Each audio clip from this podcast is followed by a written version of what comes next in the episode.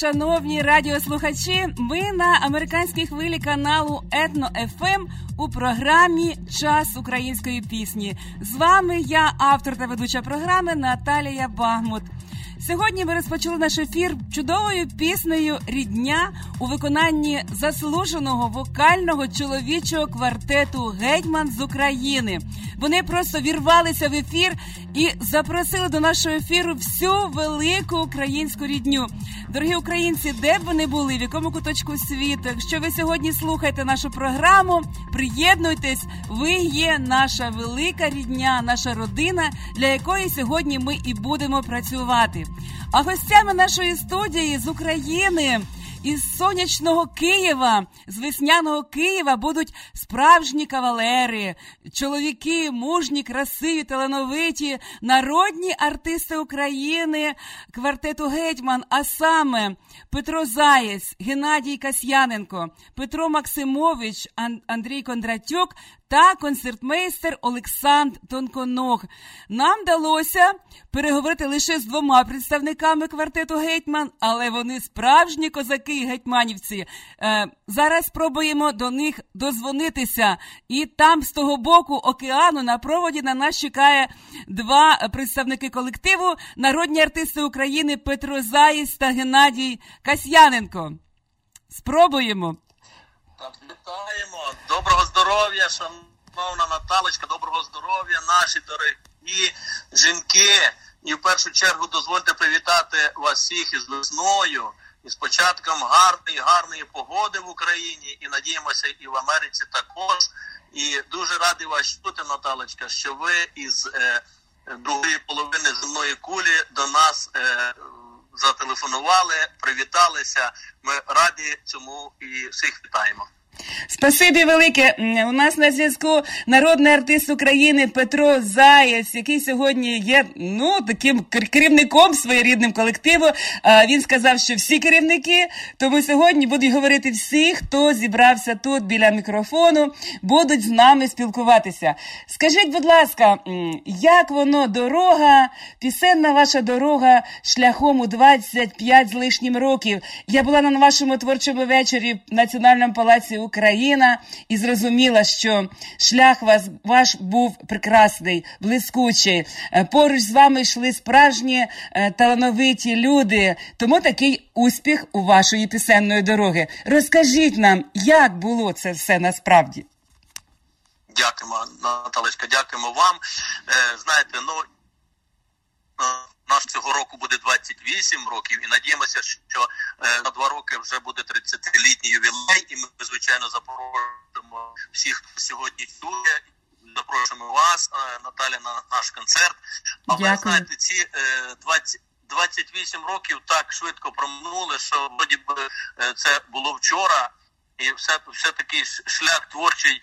Е, ви знаєте, дорога, літаки, потяги, машини, автомобілі. І, звичайно, Е, вся Європа, вся наша рідна ненька Україна слухає і сьогодні наші пісні. І звичайно, нам приємно е, те, що саме е, на північному північноамериканському континенті наш колектив отримав назву Гетьман. І я хочу долучити до розмови мого колегу України Геннадія Касьяненко, який теж має що сказати. Е, дуже приємно. Вітаємо вас, пане Геннадію. Е, дуже приємно чути вас, пані Наталю. Дуже приємно, дуже радий.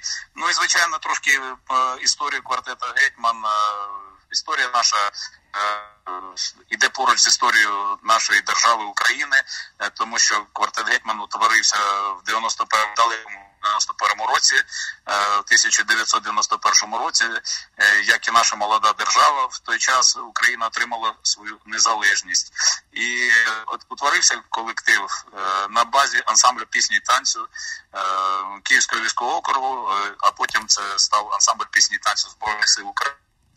Тоді е, практично в військах е, е, українська пісня взагалі не звучала після розпаду радянського союзу. Тому ми вирішили, були провідні солісти академічного ансамблю збройних сил України. Ми вирішили з хлопцями встановити статус-кво і поспівати українських пісень за основу взяти українську народну пісню, українську авторську пісню, українську класику і створили свою програму квартетом. Спробували поспівати. У нас вийшло, наспівали е, першу програму нашу, і через деякий час, е, на початку 92-го року, ми їхали великий тур був е, в складі ансамблю пісні і танцю в Парижі. Мали три тижні концертів в Пале де Конгре, во дворці в Палаці Конгресу, а потім е, перелетіли в Монреаль в Канаду, і там в Монреалі в Канаді в 92-му році наші українці нам дали назву квартет Гетьман, і ми вже мали там окремий виступ з нашим другом, е, народним артистом України Павлом Зібровим, який також їздив тоді в складі ансамблю пісні танцю солістом провідним. І е, тоді ми. Е, Павло Зібров і наш колектив, який ще був в пошуку назви, і ми хотіли, щоб нашу суть відображала саме ну були в пошуку тоді назви нам наші брати українці Монреалі кажуть, хлопці, то ми нас вас назвали геймом і написали так в афішах, то ви не будете проти. Ну ми кажемо ні, проти ми не будемо. А чому саме гетьман? Вони кажуть, ну то ви. Як ви ансамблі пісні танцю збройних сил, то вам буде до стаї ця назва. Ну і з легкої руки вже 28 рік ми, як квартет Гетьман, працюємо по світу і по Україні. Ой, прекрасна історія. А думаю, що найпрекрасніше скаже за вас ваша пісня, тому що це дійсно від серця, від душі, з глибокою шаною, любов'ю і повагою до українців всього світу. І ми тут е, в Америці зараз з радістю послухаємо вашу пісню. І не лише послухаємо, а й приєднаємося і заспіваємо великою когортою українців світу, бо пісня, яка прозвучить у виконанні квартету Гетьман, є народною, улюбленою і має чудову назву Розпрягайте, хлопці, коней. Співаємо разом.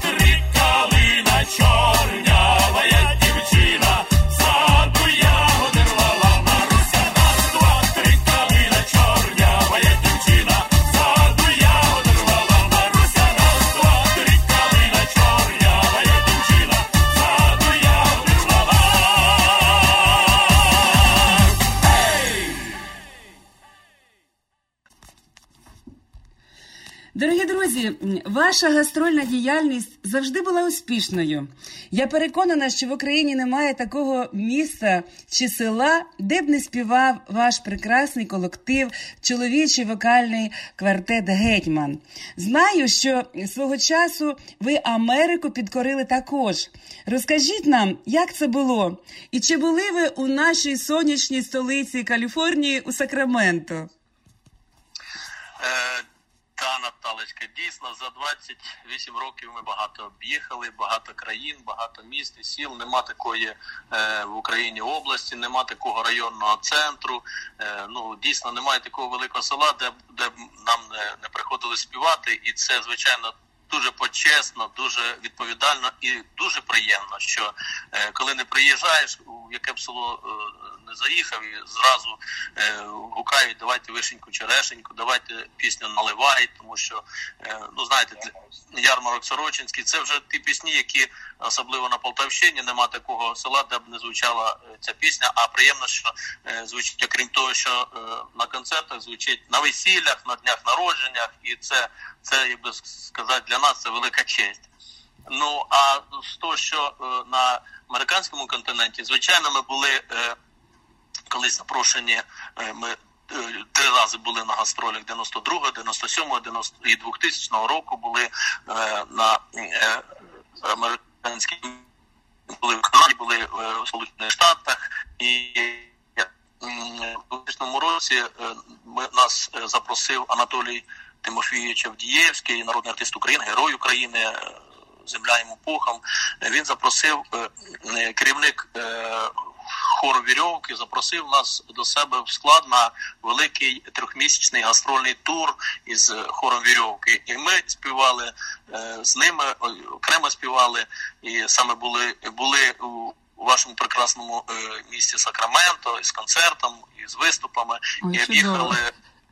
Об'їхали так, об'їхали 25 е, штатів. Було 9 перельотів внутрішніх. Е, ну такий дуже дуже цікавий був гастрольний тур. Е, три місяці. Це звичайно, звичайно було дуже дуже запам'ятовується це. Е, і і на сьогоднішній день ми згадуємо часто ці поїздки. Це це. Це дійсно було було для для нашого становлення, для нашого колективу. Це на початку це було знаєте, знаменито це. Ой, вважайте, що сьогодні е, у вас також буде е, черговий тур по Америці, бо вас почує багатомільйонна діаспора українців, які живуть в Америці, пригадають, можливо, зустрічі з вами в різних куточках Америки, в різних штатах. І це буде ну, чергова гастрольна діяльність ваша тут, за океаном. Це чудово. Дякуємо, Наталя. Це чудово. І, звичайно, найбільше наші українці в Америці хочуть зараз почути ваші пісні. Отже, до уваги пісня від чоловічого квартету Гетьман. А пісня весняна, чарівна, має назву найсоковитішої ягідки, дерево, яке в Україні вважається символом краси, вишенька черешенька. Всі красиві дівчата і жінки, україночки, це вам. Ця пісня присвячується в цей весняний день від народних артистів України квартету Гетьман.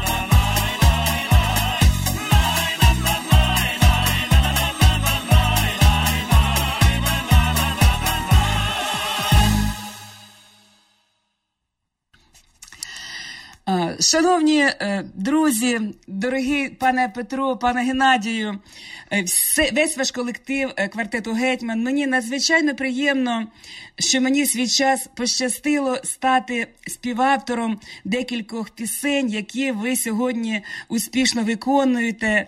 Це і Сорочинський ярмарок, і Київщина, серце України, і Бровари, місто свободи. До речі, ця пісня стала гімном міста Бровари. І особливо пісня Наливай, яку ви перетворили у справжню театралізовану таку картину, е, театралізоване шоу українського весілля. І коли ви її співаєте, мені зразу ж хочеться потрапити на українське весілля. Як вам вдалося зробити цей чудовий театралізований проект пісні Наливай? З ким ви працювали в цьому тандемі, щоб таке чудове шоу зробити? Наталочка Андрій, ну в першу чергу ми хочемо сказати, що дійсно ця пісня це подарунок ваш нам, і жоден наш концерт е, в Україні або де за межами України е, е, не закінчується без цієї пісні. В самому кінці завжди звучить наливай. Це вже як фішка, як такі вже знаєте символ нашого концерту. Це пісня Наливай наприкінці нашого концерту. Ну а як нам вдалося шоу таке зробити? Ну ми просто співпрацюємо з багатьма чудовими танцювальними колективами з ансамблем Вірського, з ансамблем. Е, танцювальним колективом Збройних сил України, Національної гвардії України і е, зробили наш аранжувальник Олег Шак, наш друг, заслужений артист України, який е, цю пісню зробив аранжування гарне, чудове. І ну, зараз е, саме завдячуючи цьому, е, ця пісня просто дійсно стала вже таким театралізованим дійством. Ну, дуже гарно, дійсно, вона просто нагадує всім українське весілля. Дякую. Е, і, звичайно, пісня від квартету Гетьман Наливай і запрошую всіх е, українців Америки на наше українське весілля разом з е, чоловічим вокальним квартетом Гетьман. Насолоджуйтесь.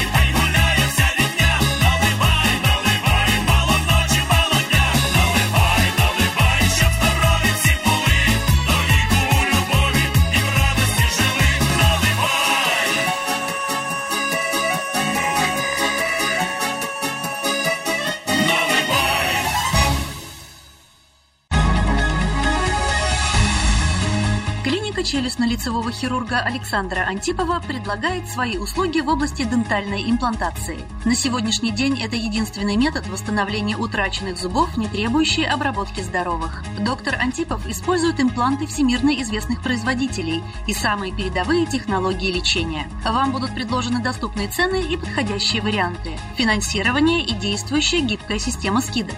Предоставлена бесплатная консультация и диагностическая компьютерная томограмма. Эстетичность, надежность, прочность и долговечность – вот главные достоинства имплантов. Для назначения консультации звоните по телефону 916 783 2110 916 783 2110.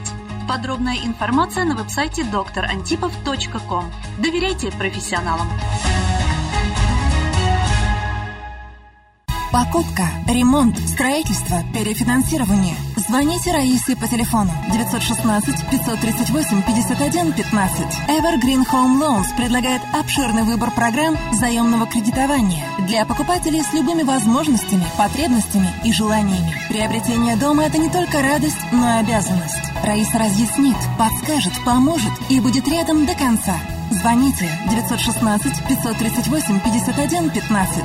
Evergreen Home Loans. Раиса Фудин всегда рядом. Evergreen Home Loans is registered trade name of Evergreen Money Source Mortgage Company. NMLS 3182. Сакраменто. NMLS 1538112.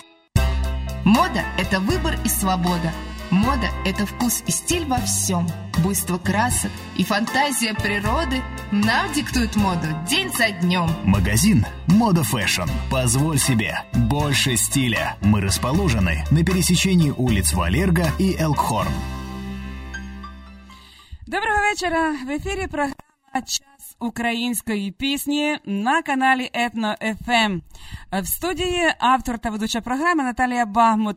Сьогодні гостями нашої програми є блискучий чоловічий вокальний квартет Гетьман з України. І ми на зв'язку зі столицею з містом Києвом, де з того боку на проводі за океаном спілкуємося з Петром Зайцем та Геннадієм Касьяненком, народними артистами України, представниками чоловічого квартету Гетьман. Отже, продовжуємо нашу розмову. Е, Шановні друзі, дорогий квартете Гетьман, у вашому пісенному репертуарі надзвичайно різноманітні пісні. Та об'єднує їх одне велике почуття любові та поваги до людей, до рідної землі, до України. Як ви підбираєте свій репертуар?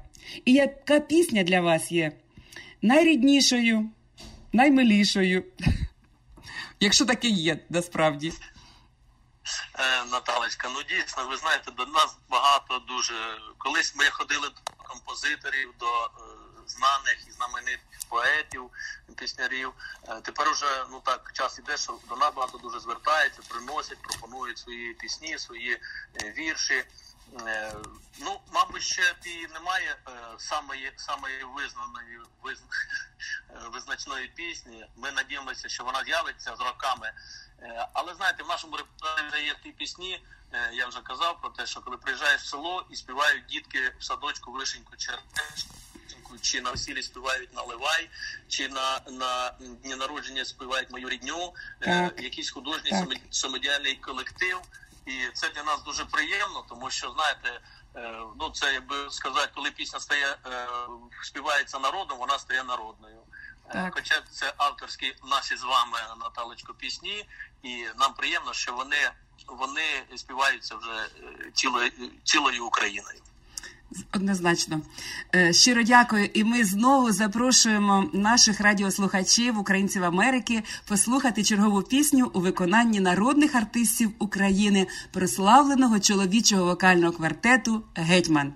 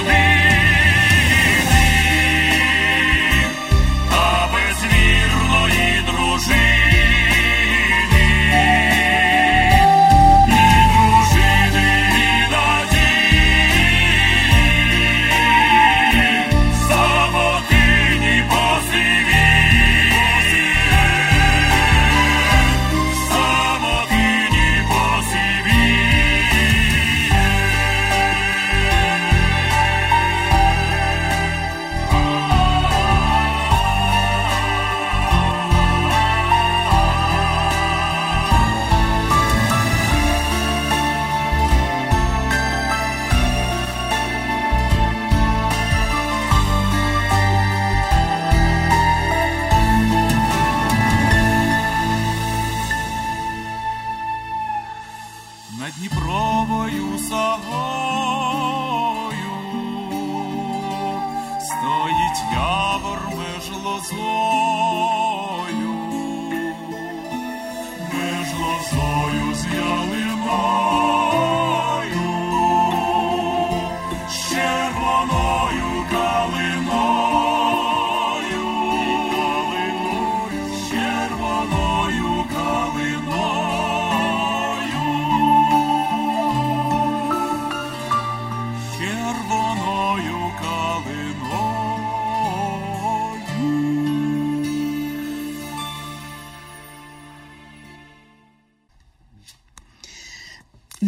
Мільйонної е, діаспори українців Америки сьогодні було справжнє свято спілкуватися з вами із-за океану, з рідною Україною, з носіями високої української культури, а саме нашої рідної української пісні з прославленим чоловічим вокальним квартетом Гетьман.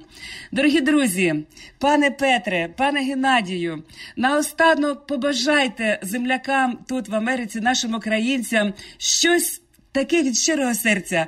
Ви це можете, бо у вас велике і щире українське серце. Е, ми хотіли б подякувати нашим братам українцям за те, що в свій час ми е, отримали таку славетну назву квартет гетьман, яку ми вважаємо ми з честю несемо всі ці роки, і бажаємо нашим братам українцям е, в української громади, української діаспори в Сполучених Штатах Канаді зватися тими великими українцями, якими вони є, бо вони дійсно зберегли ту культуру. Це просто вражає. Це просто е, супер. Коли ми приїхали в е, перший в житті в Канаду в 92-му році і включили в перший раз в житті телебачення е, і йшла проповідь української мови. Це просто знаєте. Було щось неймовірне, і зберегти культуру, зберегти Е, українську пісню, традиції, танок. Це це просто мужність цього народу. Це дійсно надзвичайно зворушливо для нас, і ми. Е, дякуємо братам українцям за те, що вони є на тій половині земної кулі. Дякуємо вам, пане Геннадію. Дорогі друзі, дорогі друзі. Ми зичимо вам е, щастя, добра, миру, злагоди. І, звичайно, е, завжди мріємо про те, що неодноразово зустрінемося з вами на американському континенті. Всього, всього вам найкращого від вокального чоловічого квартету гетьман. Дякую вам, пане Петро, за чудову е, розмову, за ваші щирі серця, за вашу прекрасну сповідь про вашу історію, про вашу пісенну дорогу. Думаю, що відтепер е, на хвилі етно-ФМ у програмі Час української пісні гетьман буде звучати дуже і дуже часто, тому що вас тут пам'ятають, вас люблять і вас чекають, принаймні в нашому ефірі завжди. Е, дякую вам від від багатомільйонної е, аудиторії наших слухачів, від діаспори українців Америки, і пісня в подарунок від прославленого квартету Гетьман. Пісня має насолоджуйтесь. Пісня має чудову назву Вишиванка. Вишиванка це символ українського народу. І всі чоловіки, в яких є чудові кохані дружини, обов'язково носять білі вишиванки як символ вірності і любові коханої дружини до чоловіка. Отже, всім нашим україночкам чудовий подарунок від вокального квартету Гетьман Вишиванка.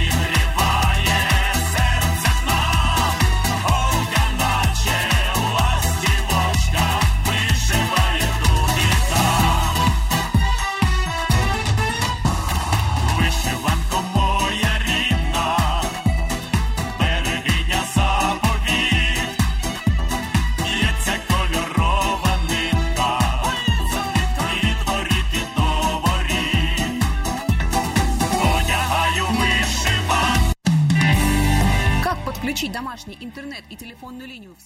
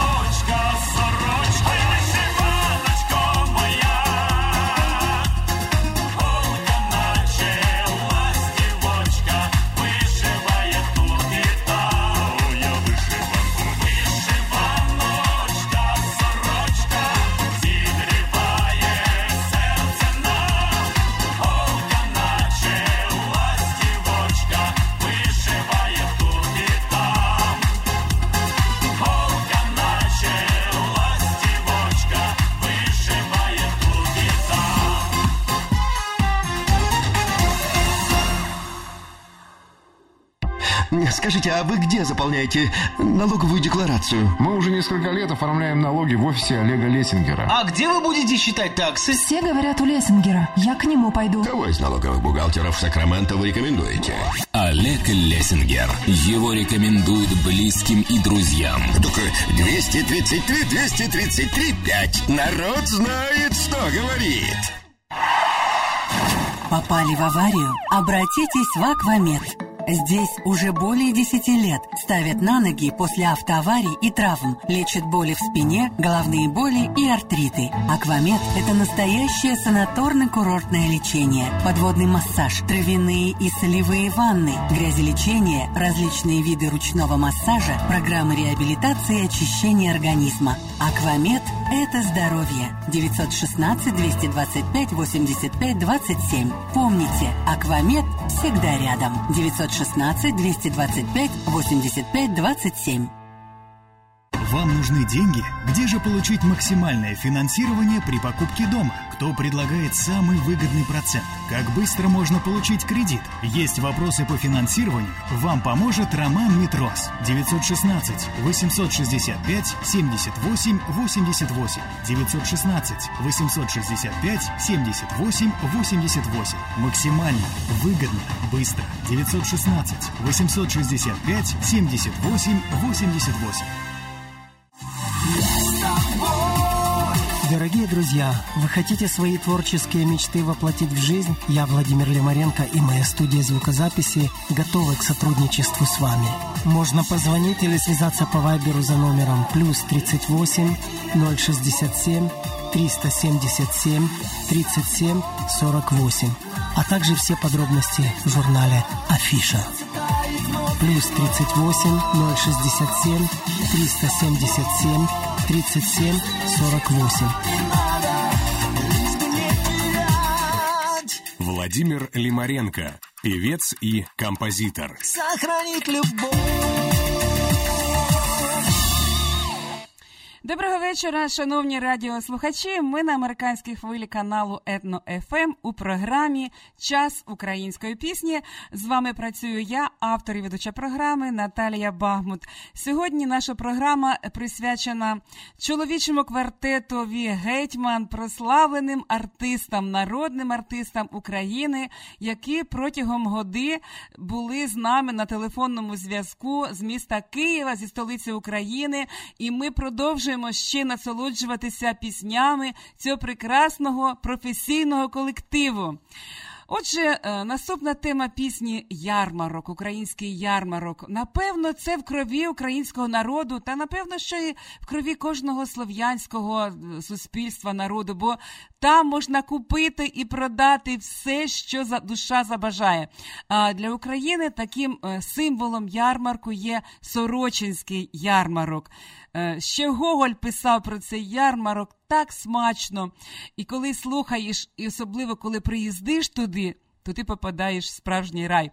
Мені надзвичайно приємно предоставити наступну пісню, бо я є автором цієї пісні, яку з радістю виконує для вас е, народний чоловічий вокальний квартет Гетьман. Пісня називається Ярмарок Сорочинський. Поїхали на ярмарок Сорочинський.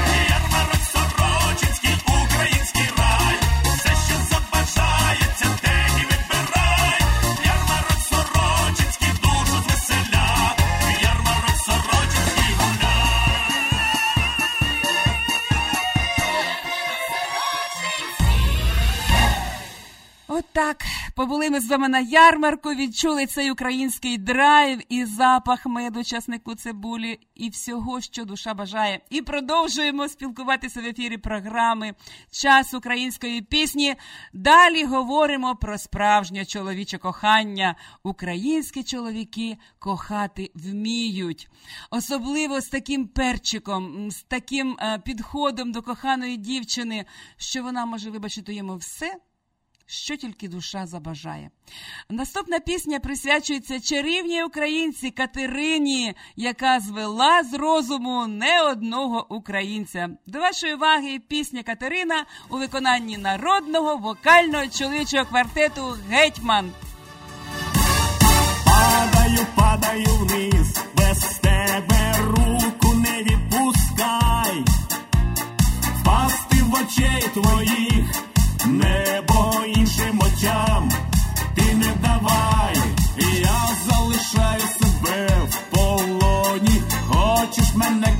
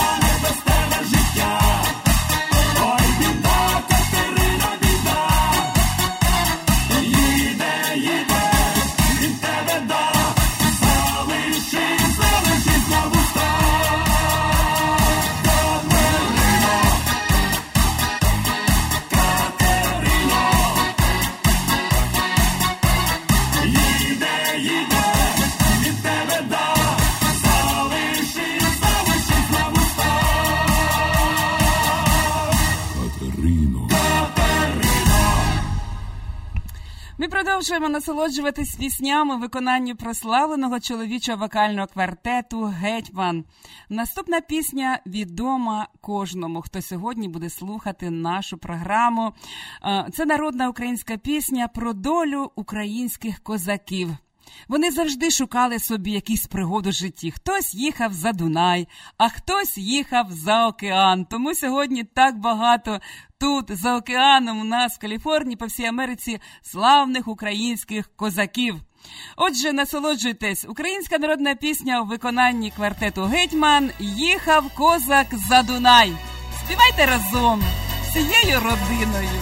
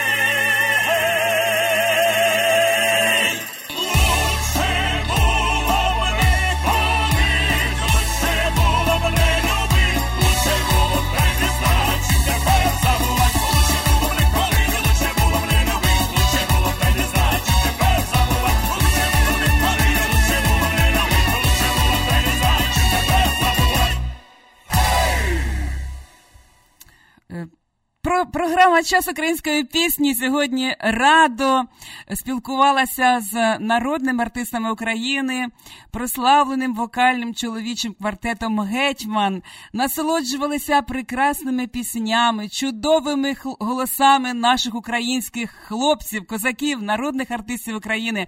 І в завершенні нашої програми хочеться подякувати їм. Е, хай пісня ваша лунає по Україні далеко за межами в Америці, Канаді по всьому світові, де живуть наші українці, і з радістю будуть слухати вас ще багато-багато разів е, тут, в нашій програмі, ваше прекрасне виконання. Хочеться в кінці програми час української пісні подякувати всім, хто слухав нас, е, хто долучився до ефіру, всі, хто разом з нами співав ці чудові пісні, і на остаток пісню про е, майбутню щасливу долю України, яку ми сьогодні виборюємо і переконана, що ми будемо жити щасливо в нашій незалежній прекрасній державі Україна, там, де живуть наші рідні, друзі, земляки, наші мами, наші тата. Отже, насолоджуйтесь і до зустрічі! Ой на горі та й жінці жнуть. Зустрінемось через тиждень.